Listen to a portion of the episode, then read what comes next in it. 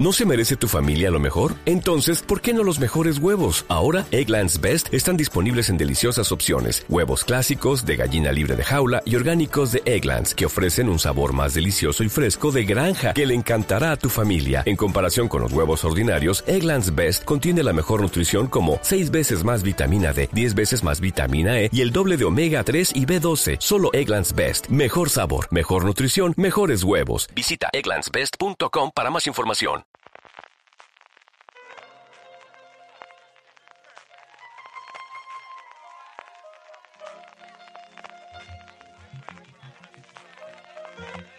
Estás escuchando Fuera de Series con CJ Navas.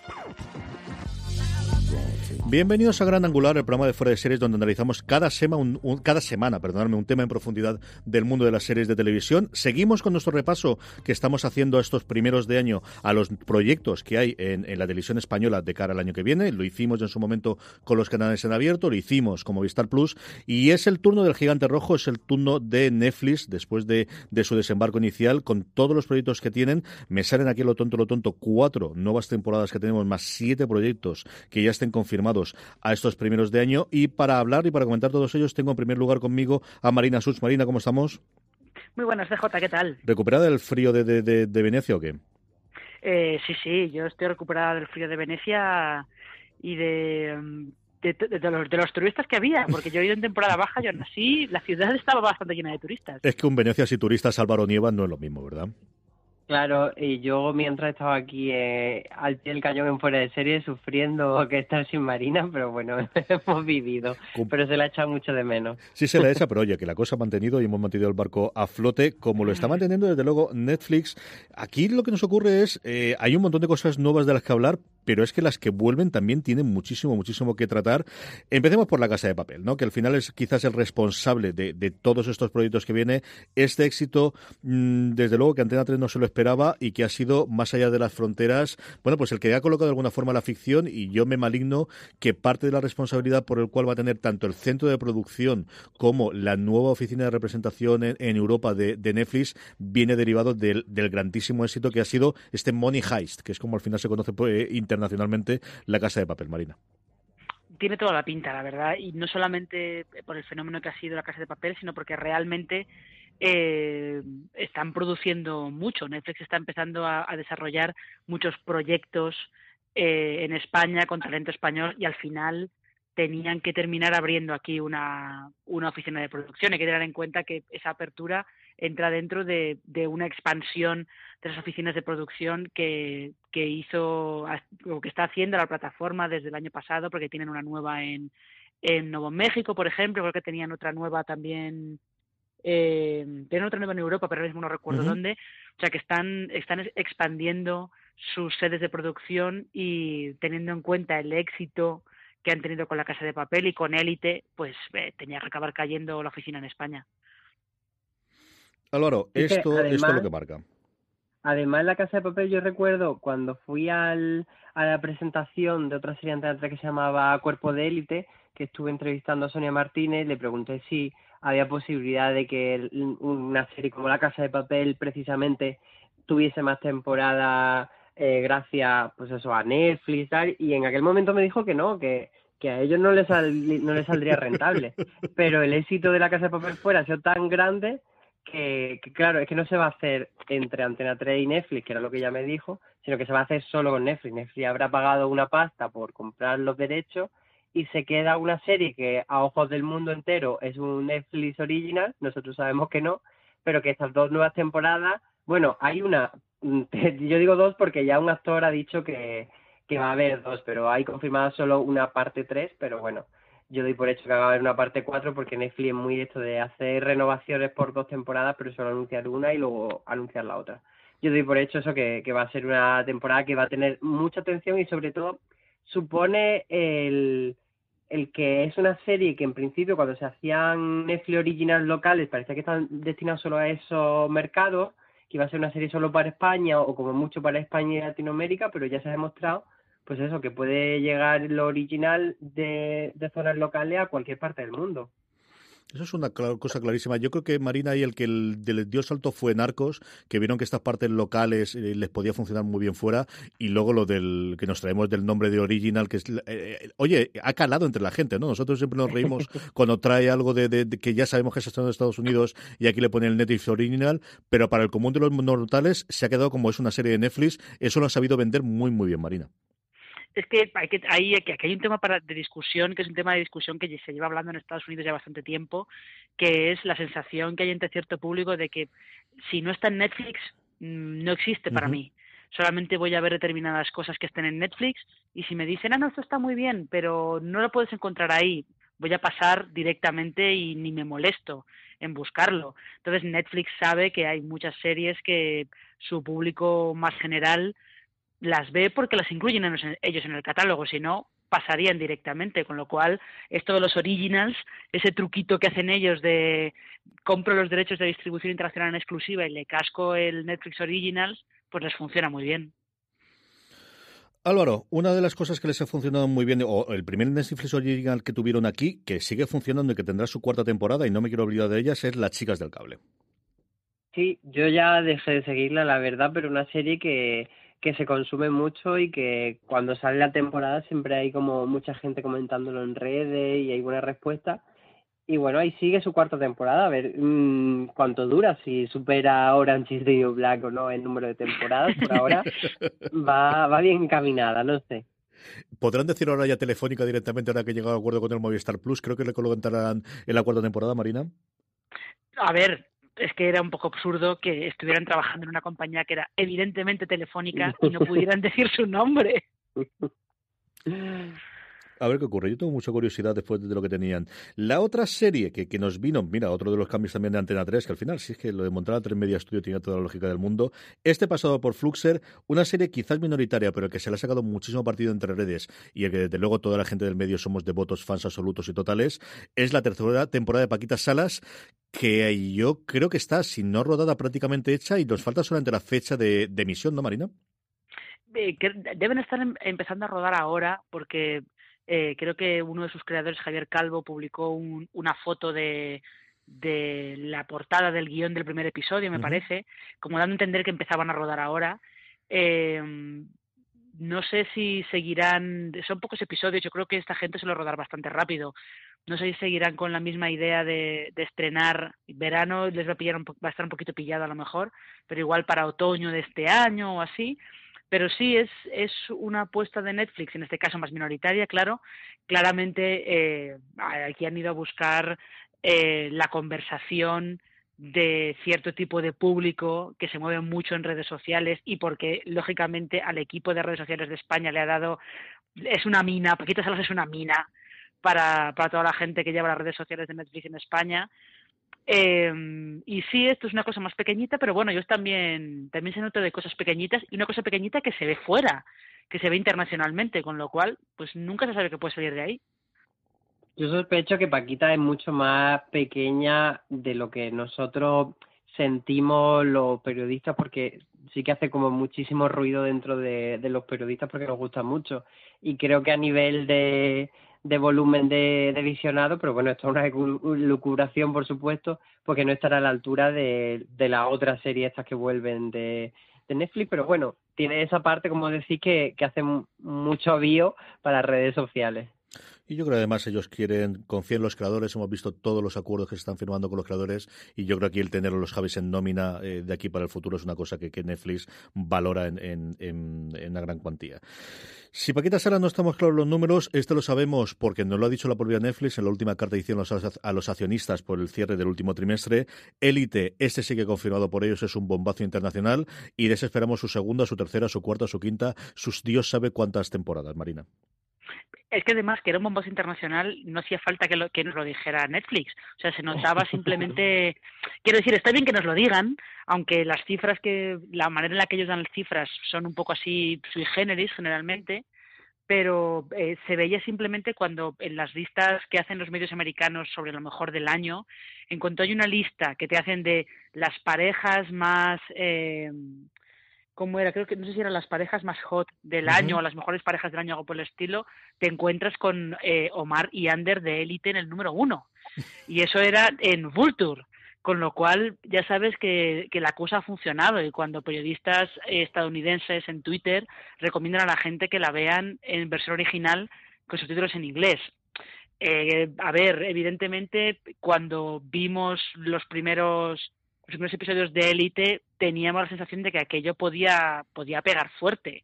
Y al final, pues ha terminado ha terminado funcionando bien también en ese, esa apuesta que está haciendo Netflix por las series juveniles, que, que creo que hay varias de esas que vamos a comentar en desarrollo, tienen varias también producidas en España. Esa, eh, lo decía Marina Bálvaro, lo, sospechamos desde el principio y no nos equivocamos. ¿eh?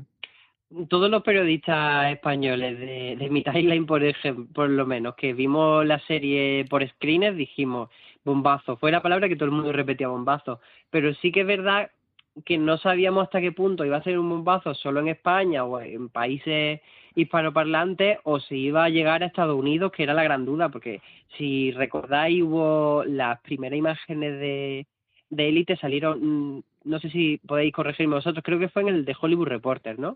uno de esos medios, es probable.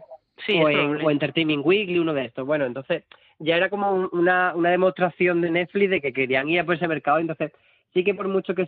This holiday, whether you're making a Baker's Simple Truth turkey for 40 or a Murray's Baked Brie for 2, Baker's has fast, fresh delivery and free pickup, so you can make holiday meals that bring you all together to create memories that last. Baker's, fresh for everyone. Free pickup on orders of $35 or more. Restrictions may apply. Choose from a great selection of digital coupons and use them up to five times in one transaction. Check our app for details. Baker's, fresh for everyone. Supiésemos que era una serie que iba a tener éxito, pues eso, la duda era si iban a llegar también a Estados Unidos y parece que sí, que lo que decían desde la conferencia esta que habláis de Netflix eran como 20 millones de hogares habían visto al menos un episodio de Elite, entonces son cifras muy importantes. Sí, ellos sacaban pecho tanto de eso como del reconocimiento de los actores. Ellos ahí cifraban el aumento. Es, curioso. Nosotros lo recopilamos también en un artículo en Fuera de Series. Eh, el aumento que habían tenido en seguidores en Instagram, que es como ahora se mide la popularidad para los actores clarísimamente. Y era, era realmente brutal, ¿no? Los números que estaban moviendo y, nuevamente, pues eh, cosas ya no solamente de, la conversación en redes sociales, sino llegar a ese estatus de los periodistas de cabecera. Yo, los dos de los tres, de los cuatro o cinco eh, escritores o periodistas sobre el mundo de series que leo habitualmente, recuerdo en la conversación que tenías de final de año, echando la vista atrás de cómo yo he funcionado, eh, el que es ahora el presidente de la TCA americana comentaba, él hablaba directamente de, élite en, la conversación que tenía en Hollywood Reporter. Vamos ya con las cosas nuevas. Estas son las cuatro de las que yo creo que se espera muchísimo, muchísimo de cómo van a funcionar y de qué tal, sobre todo, yo creo, la segunda temporada de élite y los nuevos episodios de La Casa de Papel. Y hay siete proyectos nuevos de Netflix que intentarán, bueno, pues que lleguen de alguna de las formas eh, a esos, esos niveles que ha tenido. En algunos de los casos lo que hacen es repetir con algunos de los implicados, como es el caso del primero, y es de nuevo la productora de las chicas del cable, de nuevo Bambú, haciendo una cosa llamada Altamar. Altamar es, bueno, la forma fácil de verla es con un gradoter en el mar, con una tecla entre Ganoter y Titanic. Tenemos a Alejandro Nieva y a Ivana Banquero como hermanas, a un John Cortajarena como un apuesto oficial, por supuesto, llegaríamos, y hay un asesinato. Eh, mm, rellenan el elenco, completan el elenco un grandísimo José Sacristán, Eloy Azorín, Félix Gómez, Tamar Novas, Natalia Rodríguez o Manuela Vallés. Ocho episodios, está confirmada el estreno del 2019.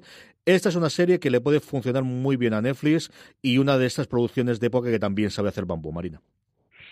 Sí, es lo que es lo que eh, con lo que ellos eh, han ido creando la productora, ¿no? Han ido haciendo grande la productora con estas series que les funcionan muy bien. Eh, luego hemos visto que hay veces que confían demasiado en que la fórmula les funciona bien que lo que les pasó con tiempos de guerra, por ejemplo. Eh, veremos. Eh, realmente, así, a priori, este altamar es, eh, esa, esa definición de gran hotel se encuentra con Titanic, me parece maravillosa. es una cosa muy loca esto, pero pues no lo sé. A ver, evidentemente la productora sabe como mínimo sabe eh, conseguir series entretenidas que tienen su público y que funcionan muy bien. Que luego eso pueda dar un paso a, ir un poco más allá, tendremos que verlo. hay que ver cuánto van a abusar esta vez de espiar detrás de las puertas, que es como uno de los series de bambú, junto con matar a niños, porque no hay un niño que sobrevive en la serie de bambú. Pero bueno, a ver qué nos ofrece. Parece que una, una serie que va a apostar más por el misterio que, que por el romance, como otra serie, aunque no descartaremos que John Cortajarena se va a enrollar con una o las dos hermanas. Y, y bueno, a ver qué pasa. A mí me, me interesa mucho que esté Ivana Vaquero porque eh, aunque una actriz española tiene mucha mucha fama fuera de, de España, sobre todo por su papel más allá del laberinto del fauno, luego por las crónicas de Shannara, y me parece una chica encantadora y cuando vine a, pro a promocionar Shannara aquí a España me conquistó totalmente, así que tengo muchas ganas de verla. La otra apuesta de Bambú en la otra línea de, de cosas que directamente ha hecho Bambú, que es la, el tema de, eh, de, investigación y en este caso de, de True Crime, ¿no? Que, que, al final inauguraron con Antena 3 con ese, con el caso Asunta, que posteriormente pasó a Netflix con el sobrenombre de Lo que la verdad esconde, dos puntos del caso Asunta, es retomar ese, ese lo que la verdad esconde y darle una forma, y yo creo que es uno de los proyectos de televisión que más curiosidad ha despertado entre la crítica en los últimos años y de a ver por dónde salen las cosas, sigue sin tener eh, nombre, pero todos lo llamamos Las chicas de Alcácer, que es una investigación de eh, True Crime alrededor de 25 años, parece que fue ayer, y han pasado ya 25 años desde el asesinato de las chicas de Alcácer, eh, Marina. Además, este sí que tiene mucha proyección internacional. ¿eh? El True Crime funciona muy bien en Estados Unidos eh, el caso de, de, estas niñas fue lo suficientemente mediático y lo, lo suficientemente, eh, ¿cómo diría yo? No, eh, no me sale ahora mismo la palabra, no, morboso no es la palabra, pero tiene suficiente, los suficientes recovecos uh -huh. y ha dado suficientes vueltas como para que sea un caso que interese más allá de, de España, más allá de que podamos recordar que esto fue, fue un poco como la pérdida de la inocencia de, de de cómo los medios tratan este tipo de casos en España, ¿no? Eh, esto aquí, yo creo que Álvaro seguramente lo sabe mejor que yo, pero esto puede ser que fuera aquella segunda temporada, porque esto lo que la verdad esconde es porque eh, Bambú había hablado con Antena 3 hacer una antología de eh, documentales de, de True Crime, solo que solamente se hizo el del, el de, el del caso Asunta, el de las niñas del caso y debe ser segunda temporada y se cayó, se quedó fuera, fue al final lo que le vendieron a Netflix. O sea, no, no hay información oficial de que la niña de Alcácer se presentase a Antena 3, uh -huh. pero sí que es verdad, como tú dices, que, que el, el, hecho de ponerle ese título al caso Asunta de lo que la verdad esconde era porque querían hacer una franquicia, así que muy probablemente fuese así. A mí me llama la verdad mucho la atención y yo estoy con, totalmente con lo que dice Marina, que creo que, que puede haber como dos, dos fenómenos paralelos con esto, que por un lado en España nos sirva pues para reflexionar sobre algo que conocemos mucho, pero ahora con el paso del tiempo echa la vista atrás, incluso comparar cómo se, porque yo creo que va a tener bastante de, de examen de conciencia de los medios, eh, verlo ahora pues con cosas que han pasado en la actualidad como el caso Julen, uh -huh. etcétera, compararlo por ahí, pero que luego eh, fuera de España que no se conozca el caso de la niña Alcácer, puede haber un boom en Estados Unidos y en otros países bastante fuerte cuando conozcan todo lo, lo, que implica este caso. Es un caso con multitud de aristas y de verdad parece mentira que haya pasado ya 25 años y lo tengo tan tan fresco. Muchas cosas de la memoria y muchísimas cosas de las que se hicieron los medios y es el que marcó un antes y un después. ¿no? Los americanos siempre hablan de, de J. Simpson y lo vimos recreado en la primera temporada de American Crime Story, en ese caso no como documental sino como ficción, pero desde luego el despertar y el, un nuevo tipo de televisión, especialmente con la llegada de las privadas que se había producido unos añitos antes fue, fue con este caso totalmente, Marina. Y yo creo sí, que, es... que, Ay, perdón, dime. No, no, di, di, di, Álvaro, yo solamente iba a decir que sí, que es eh, en ese aspecto, en cuanto a, a, repercusión mediática, yo creo que es nuestro, nuestro J. Simpson, claramente.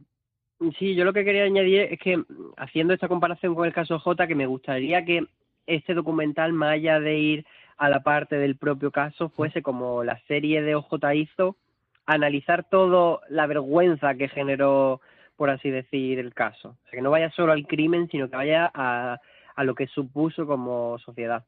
Sí, yo creo que si se meten en esto, se meten para hacerlo todo. Y de hecho, yo creo recordar que de esto se estaba hablando de estrenos a finales del año pasado. Y si todavía no tenemos ni siquiera un Mire solo trailer, es porque lo están montando, remontando, viendo cómo hacer y a ver, y queriendo hacer un buen trabajo con esto, Marina.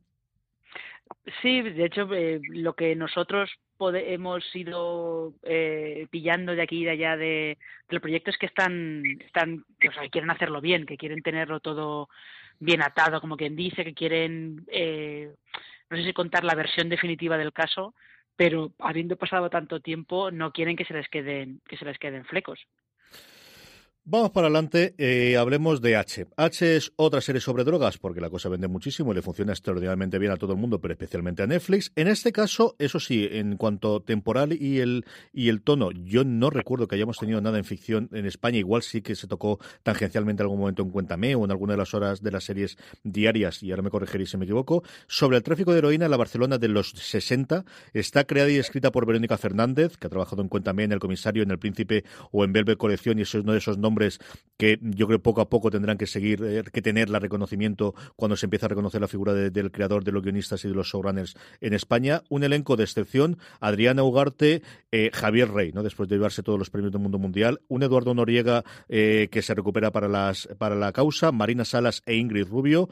la trama muy rápidamente, Elena es una prostituta, que interpretada por, por Adriana Ugarte, que empieza a trabajar para un mafioso interpretado por Javier Rey llamado Malpica y el ascenso que se va produciendo Elena. Tenemos un teaser de rodaje que esperamos que no sea la cosa definitiva, lo que vimos ahí. De momento sabemos que ocho episodios.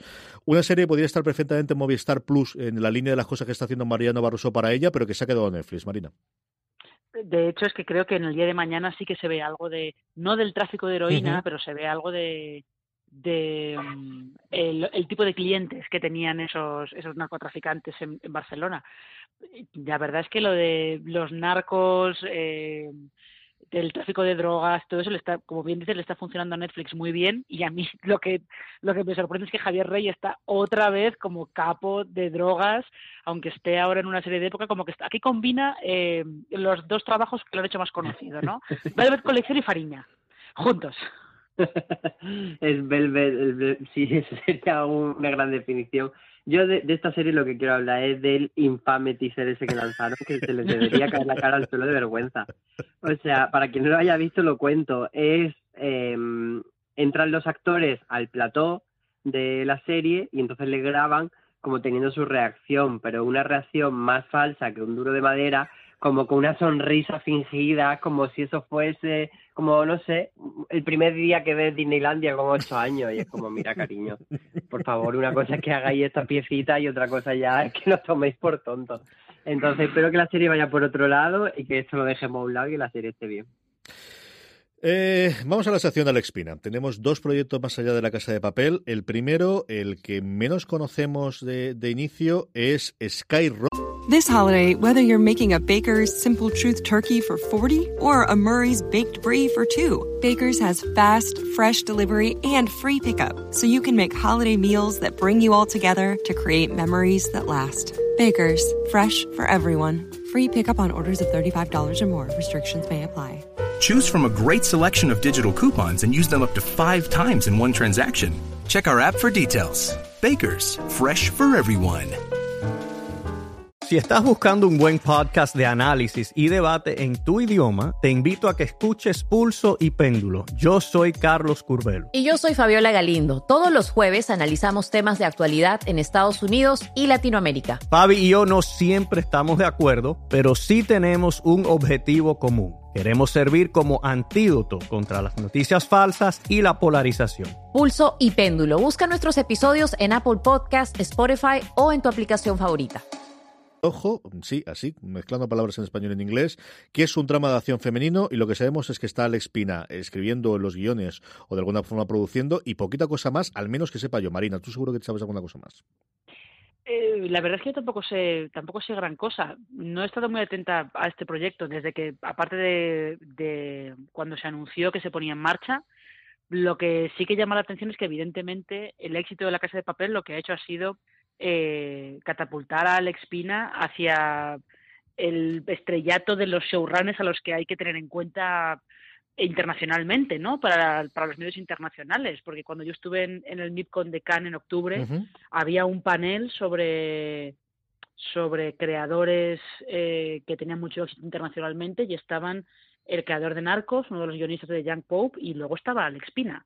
O sea que es lógicamente y que tenga ser el primero de los guionistas españoles en tener un lo que llaman un overall deal con Netflix, pues eh, llama mucho la atención. Esto que dicen que es un drama de acción femenino, eh, pues no sé, yo estoy esperando que sea una cosa tipo la versión en femenino y española de los mercenarios. Quiero, a ver si son capaces de hacer. No, te quiero decir, vis a vis, vis a vis, en la segunda temporada tuvo algunos momentos en los que Macarena parecía Sidney Bristow, así que espero que vaya por ahí. A mí me parece que, que sí, que tiene que, que ir un poco, eh, no sé de qué irá, porque no hay más información que la del drama de acción femenino, pero tiene que ir un poco en la línea que ha marcado tanto Vis como La Casa de Papel con sus personajes, pues el de Úrsula, el de Alba y tal, y tiene que ir por ahí. Mm, yo cuando salió la noticia de esta y de la otra, como tienen los dos eh, nombres con palabras en inglés de colores, dije, uy, a ver si es que esto va a ser el mismo el mismo proyecto que le han cambiado el nombre, pero no me confirmaron en Vancouver el universo, que no. el, el, universo cinemático de, de, Alex Pina en Netflix. Sí, sí, así para hacernos un que le falta el azul y poco más, ¿eh? O sea, tenemos rojo, sí, tenemos blanco. Sí, entre la marea amarilla, sí, el rojo. pero no, me confirmaron que eran dos proyectos diferentes. ¿Tú lo ves entonces un drama de acción femenino por Alex Pina, Marina? ¿Crees que esto puede funcionar bien? Sí, puede funcionar bien. Eh, ese, como, como comenta Álvaro, en Vis a Vis y en La Casa de Papel ya hemos visto que pueden hacer thriller sin problemas y thriller además de meterse en plan de sin ningún tipo de complejo y hacer todo tipo de giros locos. O sea, que, que puede salir, que sea una cosa, que esto de drama de acción sea como un código para decir que es para ser una serie de militares. Bueno, te quiero decir, compro sin ningún problema. Álvaro, ¿tú lo ves? Sí, o incluso una especie de MacGyver con mujeres, no sé, uh -huh. puede ser muchas cosas, pero pero bueno, como por lo que sabemos lo compro, ya veremos a ver. Vamos a seguir, nos queda la otra serie del Espina, un par de proyectos más y luego que hablemos un poquito de, de cómo funciona Netflix. Antes de eso vamos a hacer eh, nuestro agradecimiento a nuestro patrocinador de la semana. El equipo del FBI que investiga los tatuajes de la misteriosa Jane Doe lo va a tener complicado en la cuarta temporada de Blindspot. Jane se convertirá en una bomba de relojería que puede destruirlo todo desde dentro, incluida ella misma. Blindspot continúa explorando la identidad de esta misteriosa mujer que apareció en Times Square con amnesia, desnuda y con el cuerpo repleto de crípticos tatuajes. Malas noticias. Te estás muriendo. Si creías conocer Blindspot, encontraremos una cura. Esto. Es que no conoces a Jane. Sí, tengo que decirle que le quiero y fingir ser Jane. AXN te presenta la nueva temporada de Blindspot. Lo has conseguido. Te has infiltrado en el FBI. El jueves 7 a las 11 menos 10 de la noche, estreno en exclusiva. Eres Remy. Intenta detenerme. En AXN. Ya sabéis, el próximo jueves 7 de febrero a las 22.50 horas, estreno de la cuarta temporada de Blindspot en AXN. Y además, ya podéis disfrutar de la primera, segunda y tercera temporadas de Blindspot en AXN Now. Estamos ya de vuelta y como os decía antes, eh, teníamos esa primera serie de la espina, que era la del rojo, Sky Rojo, pero teníamos otra que era Mentiras Blancas, pero en inglés, White Lies.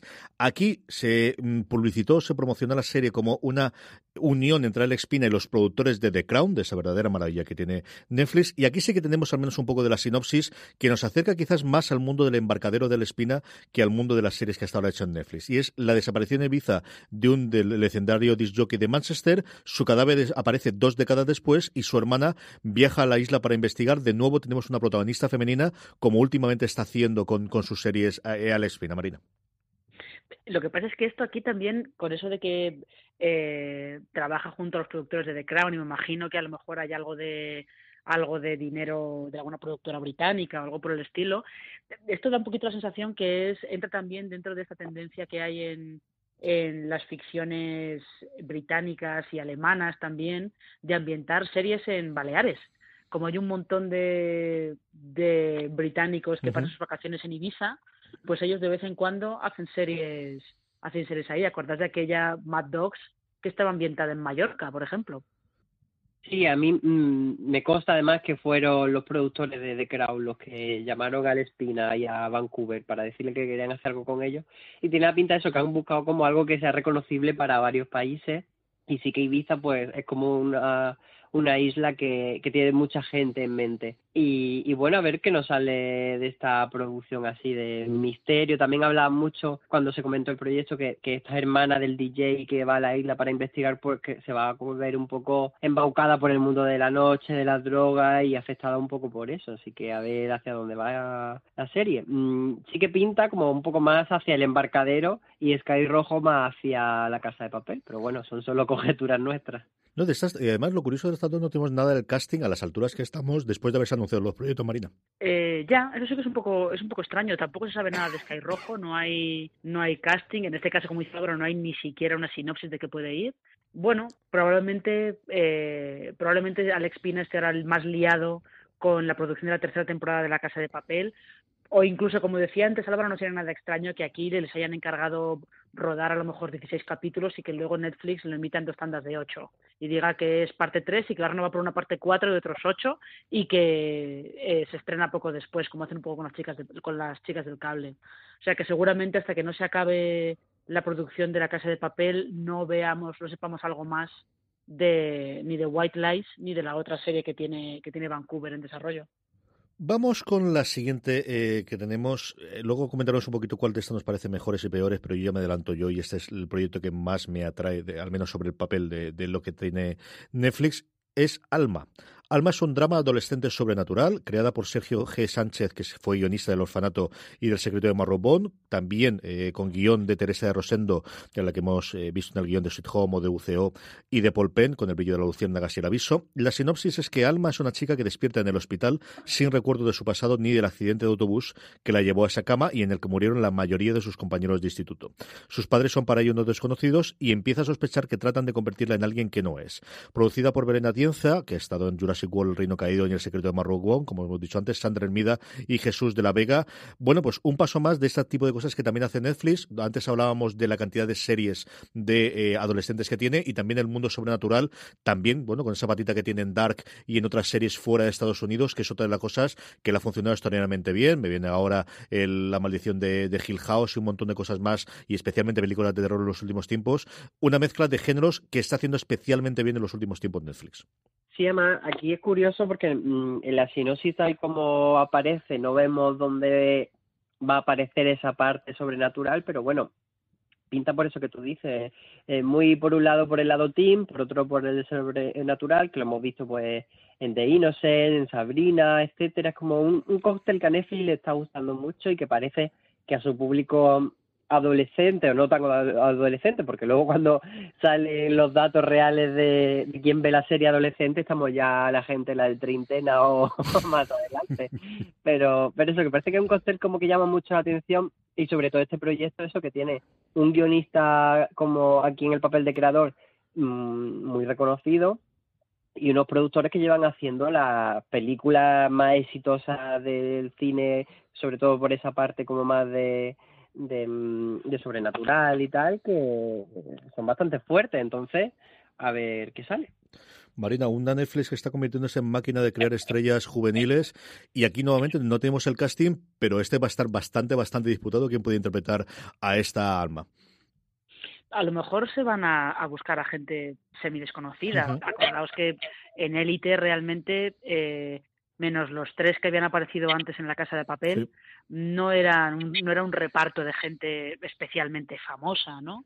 Lo que pasa es que esta, esta alma, eh, estando Sergio, Sergio Sánchez por ahí detrás, esto probablemente, yo creo que va a haber por ahí posesiones, va a ser una historia de posesiones y de fantasmas y cosas por el estilo, y en realidad va a ser un drama disfrazado de, de misterio sobrenatural, un poco en la línea también de la maldición de Hill House, en la línea del orfanato, que era un drama sobre un trauma que tenía esta esta mujer que interpretaba en Rueda, pero que estaba contado como si fuera una historia de fantasmas y de apariciones. A mí me da la sensación de que va a ir más por ahí. Y esto, eh, para la ficción española, puede ser curioso porque eh, series con tintes sobrenaturales de este estilo, ahora mismo lo único que me viene a la cabeza es ¿hay alguien ahí? aquella serie que, que tuvo cuatro hace tiempo, o incluso Ángel o Demonio, o sea, estas cosas que, que intentó hacer cuatro ya al final, antes de que la comprara Telecinco, y que se quedaron un poco en tierra de nadie. Funcionaron bien en su primera temporada y luego mm, se, se cayeron ahí un poquito. Muy poquito. Así que tenemos en Play, eh, que, sabéis que al final soy de los pocos eh, que intenta ver qué, es lo que está haciendo ahí, porque yo creo que la parte de la comunicación la tienen como la tienen y no voy a meter en, en ese jardín hoy. Me meteré otro día, pero no hoy. Eh, tanto Limbo tiene sus momentos como El Punto Frío, tiene toda la parte sobrenatural, pero como son series que he visto yo, mi gato que estaba al lado y tres más en toda España, pues claro, pasa lo que pasa con estas series. Esta. A ver, a ver qué es lo que ocurre, a ver lo que ocurre con, con este drama. Yo creo que sí que pueden ir, Álvaro, por, ese tono, con lo bien que le ha funcionado la maldición de Hill House, buscar ese tipo de series, ¿no? Sí, tiene toda la pinta que va a ir por ahí y de hecho el guionista cuando salió el, el comunicado decía que, que era una serie como que tocaba mucho los temas que él había tratado en sus pelis, como, como apuntaba Marina, sobre el viaje de la infancia a la madurez, el umbral entre la vida y la muerte, entonces como que, que va a haber un poco de eso, del orfanato de Marrobón aquí y que pinta que, va a ser en esa línea de, de ese gran éxito que ha sido Hill House. Terminamos con los proyectos, luego comentamos un poquito la valoración global que hacemos a esto y que esperamos más, con Criminal, una curiosidad en cuanto a nivel de producción, que es una coproducción a cuatro bandas entre Francia, España, Alemania y Reino Unido. La parte británica eh, tenemos, por ejemplo, a dos showrunners que habían estado metidos, George Kay en Killing y Jim Field Smith en Endeavour. La idea es hacer una especie de eh, historias cruzadas, si no estoy equivocado, sobre eh, policías en los distintos sitios, no sé si con la Interpol o, no. El equipo español es espectacular. Tenemos un Mariano Barroso salido del día de mañana antes de meterse en su siguiente serie de Movistar Plus, un Mariano Barroso que al mismo tiempo, si yo no recuerdo mal, sigue siendo presidente de la Academia de Cine ahora que nos queda nada, un poquito para, para los Goya, como director y coproductor ejecutivo y luego como guionistas, ni más ni menos que Alejandro Hernández y a, Manuel Martín Cuenca con una trayectoria brutal y más recientemente, quizá lo más conocido suyo haya sido el autor este es uno de estos proyectos que nos llamó mucho la atención cuando eh, tuvieron la nota de prensa, que hace ya unos meses, Marina, y no hemos vuelto a saber absolutamente nada, ni de casting, ni de fecha de estreno, ni de cómo va a ir la historia. Y este a lo mejor no sabemos nada hasta que nos estrene, sobre todo eh, teniendo en cuenta que es una coproducción a cuatro eh, a cuatro bandas y que no tenemos muy claro tampoco de qué va a ir ni cómo va a funcionar a lo mejor lo, lo siguiente que sabemos de este proyecto es ya un tráiler directamente o un teaser para que veamos un poco para, para, que veamos un poco de qué va pero aquí en realidad Netflix se está subiendo a un carro al que se están subiendo llevan tiempo subiéndose eh, muchos países europeos es el de las coproducciones que permite eh, permite producir series que de otro modo a lo mejor no se podrían sacar adelante y que además les da salida internacional una salida internacional que que les ayuda a, rentabilizar las inversiones. Así que, eh, y además, si yo no recuerdo mal, Netflix no solamente está eh, obligada a invertir en España, por ejemplo, un mínimo en, en, producción original, sino que a nivel europeo está obligada a invertir un mínimo en producción original, con lo cual con, esa, con esas coproducciones pues está también cumpliendo las normativas europeas. Sí, la obligación es europea después de, la directiva que tenemos. Yo creo que cumpliendo europea eh, cumples también la española. Y es una de las cosas que quiero tener tiempo para sentarme y leer la legislación exactamente como está. Pero bueno, eh, uno, una producción de. Eh, Netflix ha intentado hacer esto en algún caso con stand-up ha intentado hacerlo con, con deportes y alguna cosa de, de, con realities. pero yo, Álvaro, creo que es la primera cosa que tienen así de, hacer una, una cosa de serie de ficción coproducida en varios países y que se note que hay distintas partes en cada uno de los distintos países. Sí, como tú dices, ha tenido este reality que, mm, que no me acuerdo cómo se llama, de, de Beastmaster, de Ultimate Beastmaster, que era como una especie de eh, Ninja Warrior, pero mezclado así como competición por países, una especie como de Olimpiada de Ninja Warrior por, poner así de tal. Y luego tenía otra que era una competición de comida, que también cada país aportaba eh, su equipo, etcétera. Pero en ficción parece que es con esto con lo que abre y, y también es llamativo que va a ser, no sé si la primera producción, pero si no la primera de las primeras que se hagan en la ciudad de la tele de Madrid, en estos estudios que va a tener esta sede que va a tener en Madrid Netflix. Y entonces, aunque, aunque digamos que la serie va a tener su, su centro creativo en, los showrunners británicos que han mencionado antes, y luego va a tener su equipo de cada país, la producción va a estar aquí a mí lo que me llama mucho la atención de, de esta serie es que son mm, tres episodios por cada uno de los países que va a participar, que son 12, pero se supone que toda la acción va a estar eh, ubicada en las salas de interrogatorio de la policía. Entonces no sé cómo van a conseguir que sean interesantes 12 episodios en un espacio tan reducido. Veremos, a ver, no sé cómo, qué, qué opináis vosotros, si, si eso da para 12 capítulos de 45 minutos. Yo tengo recuerdos de dos o tres episodios de televisión eh, de solo un interrogatorio. Es muy famoso el caso de Dos Hombres y Adena, que es de, ay señor, se me ha dado el nombre de, la serie, la, que hizo Pemmelton en su momento. Ahora luego me acordaré cuando, cuando esté hablando Marina o esté hablando Álvaro, y algún interrogatorio en The Shield, y, y ese primero que os he comentado, que recientemente le hicieron un homenaje también incluso en Brooklyn Nine-Nine, en tono de, comedia, pero también se lo hicieron. Pero para mantener los 12 episodios, desde luego, la cosa es, al final se me van los referentes al teatro y se me va a, a 12 hombres sin piedad, pero al final no deja de ser una hora, una obra de hora y media y no de 8 episodios o de 12 episodios, como dice Álvaro Marina. Sí, igual el, capítulo ese que tú dices puede ser de homicidio. Eso es, de homicidio en, la primera serie de David Simon, la que está basada en lo que no sepa Marina. No, es que, es que es verdad que el, el homenaje que le han hecho en Brooklyn Nine-Nine era estaba muy cantado porque Andre Brauger había salido en homicidio, con lo cual ya suena, esta, este criminal suena más a una cosa muy teatral que, que otra cosa. Además a una cosa que eh, está, parece que también es lo que va a intentar hacer una serie, una serie española muy pequeñita, una producción independiente que, que va a entrar en, en el catálogo de la competencia de HBO España, de HBO España en febrero que se llama La Sala, que también va mucho, está muy centrada, por lo que han comentado, está muy centrada en, en interrogatorios, en salas de interrogatorios y tal. Hombre, es un, es un experimento. Es un experimento. Eh, también veremos si de verdad está centrada en esos interrogatorios solamente en las habitaciones o si te vas viendo alguna cosa, algún flashback, alguna reconstrucción. No sé. Desde luego, como experimento formal, puede ser una cosa curiosa.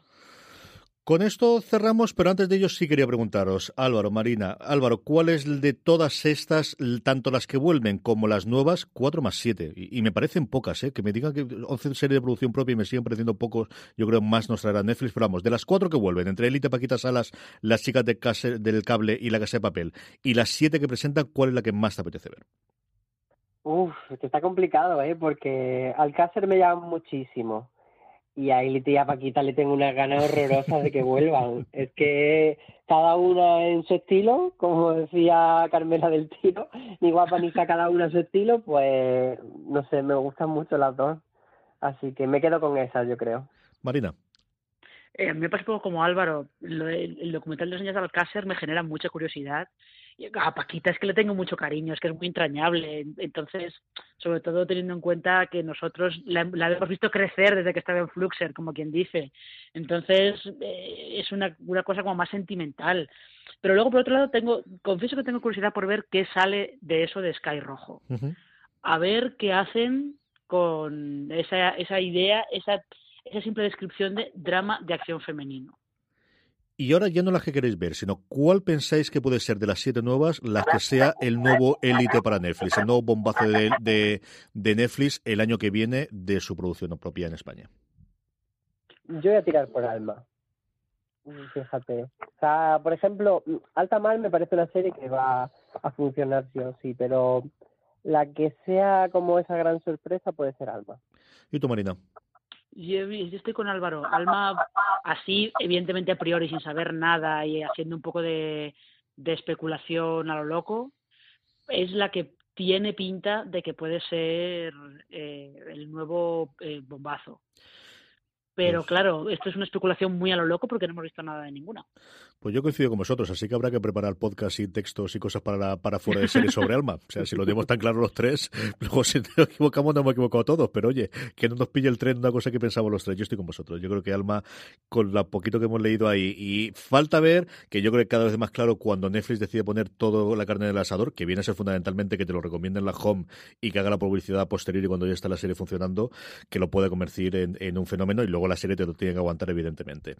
Eh, hasta aquí ha llegado este gran angular especial para las series del 2019, que a día de hoy, como os decía, eh, tenemos confirmadas para Netflix en España, cuatro más siete, cuatro vueltas más siete nuevas eh, producciones. Nos falta todavía para terminar este repaso al resto de las cadenas que tenemos, tanto de cable como de pago como de TDT. Le dedicaremos el último gran angular y de paso también recopilamos un poquito todo, toda la escena de la producción propia y cómo ha cambiado la cosa en los últimos años. Pero hasta entonces, Marina Sus, mil millones de gracias. Hasta el próximo programa. Hasta el próximo programa. Álvaro Nieva, muchísimas gracias. Hasta el próximo programa. Muchos besos, chao. Y a todos vosotros, querida audiencia, recordad mucha información sobre todas estas series y cómo se van eh, cerrando y su producción en fuera de series.com. Mucho más contenido de audio, incluidos esos programas previos, si no lo habéis oído, que dedicamos a Movistar Plus y a las cadenas en abierto en española en nuestro canal de podcast. Allí donde escuchéis podcast, buscad fuera de series, os suscribís y tendréis todos esos programas junto con mucho más contenido todas las semanas. Como siempre os digo, gracias por estar ahí y recordad, tened muchísimo cuidado y fuera.